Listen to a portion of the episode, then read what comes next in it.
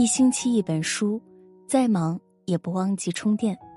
晚上好，亲爱的你，欢迎你如约而至。这里是一星期一本书，我是主播文倩。今天要和大家分享的文章是《余生去靠近滋养你的人》，作者艾淼真。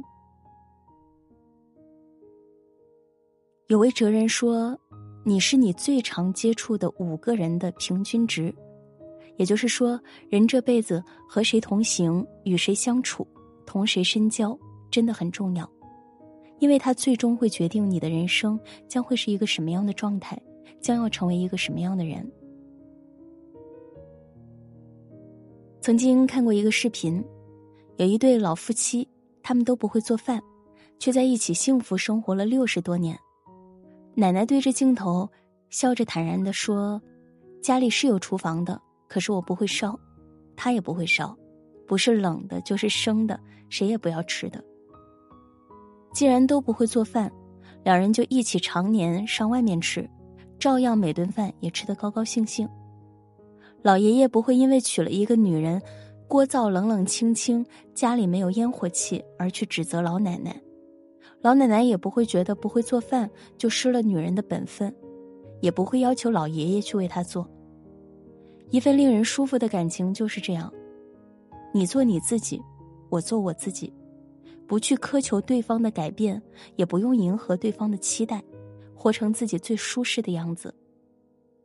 就如同有人说的那样，和舒服的人在一起，相当于养生，因为和舒服的人在一起相处起来是最为轻松的，心态也是最平和的，少了指责和抱怨。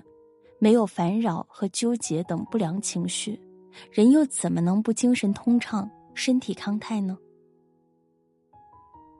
作家詹迪尼尔森说：“最适合的伴侣，就好像走进一座你曾经住过的房子里，你认识那些家具，认识墙上的画、架上的书、抽屉里的东西。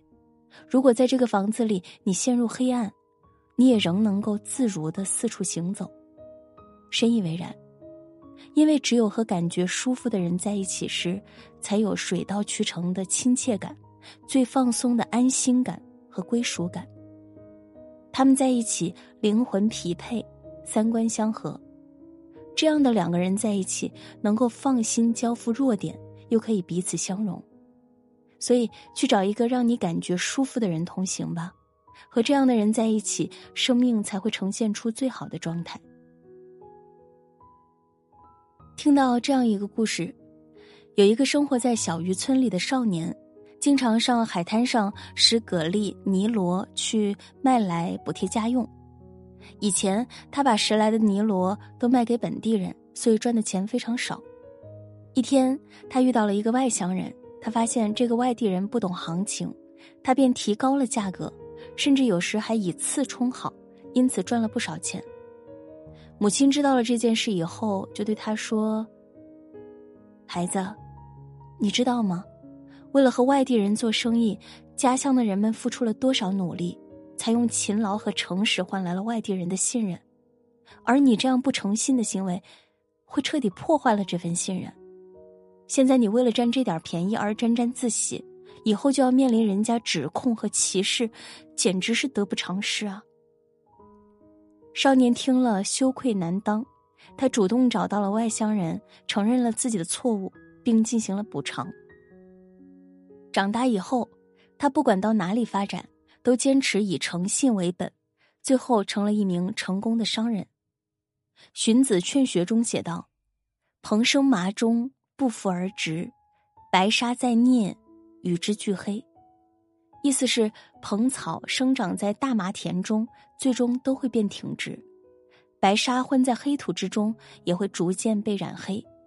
由此可见，和谁在一起真的很重要，你总会受到其影响。和勤奋的人在一起，你就没法懒惰；和积极的人在一起，你就不会消沉；和正能量的人在一起，你就会修正你的言行。物以类聚，人以群分。若想人生自洽。有个好的修行，你一定要向身边有正能量的人看齐。曾经看到过倪萍家的小保姆的成长故事。一个叫陈倩的女孩，最初到倪萍家来做保姆时才十六岁，因为家境贫苦，她不得不早早的放弃学业，出来找工作，赚钱养家。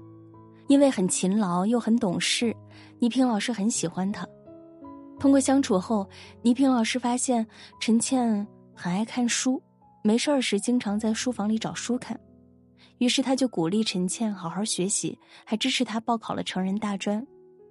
后来倪萍老师又无意中发现陈倩模仿电视剧中的台词说的很像，发现了她配音上的才华，于是便利用自己的人脉为她找老师进行正规指导，并联系一些导演让他为其角色配音。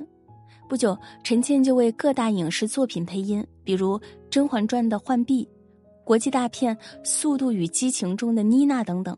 最终成为了一名优秀的配音演员。一个女人是否优秀，就看她与谁同行。就如犹太经典《塔木德》里所写的：“和狼生活在一起，你只能学会嚎叫；同样，和优秀的人接触，你就会受到他们良好的影响。与一个注定要成为亿万富翁的人交往，你怎么可能会成为一个穷人呢？”这就说明，一个人所处的圈子很重要。想要自己提高一个档次，就必须与优秀的人为伍，他们会影响和带动你，甚至成为托举你的翅膀。很多成功的人士最初都和陈倩一样，起点很低，就是因为遇到了优秀的人的指点或帮助，人生才发生了巨大变化。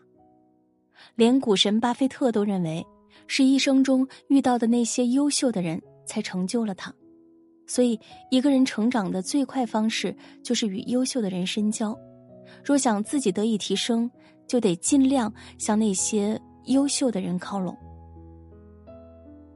有人说，选择和什么样的人交往是一件非常重要的事情，他们会潜移默化的影响你对生活的态度以及看世界的角度。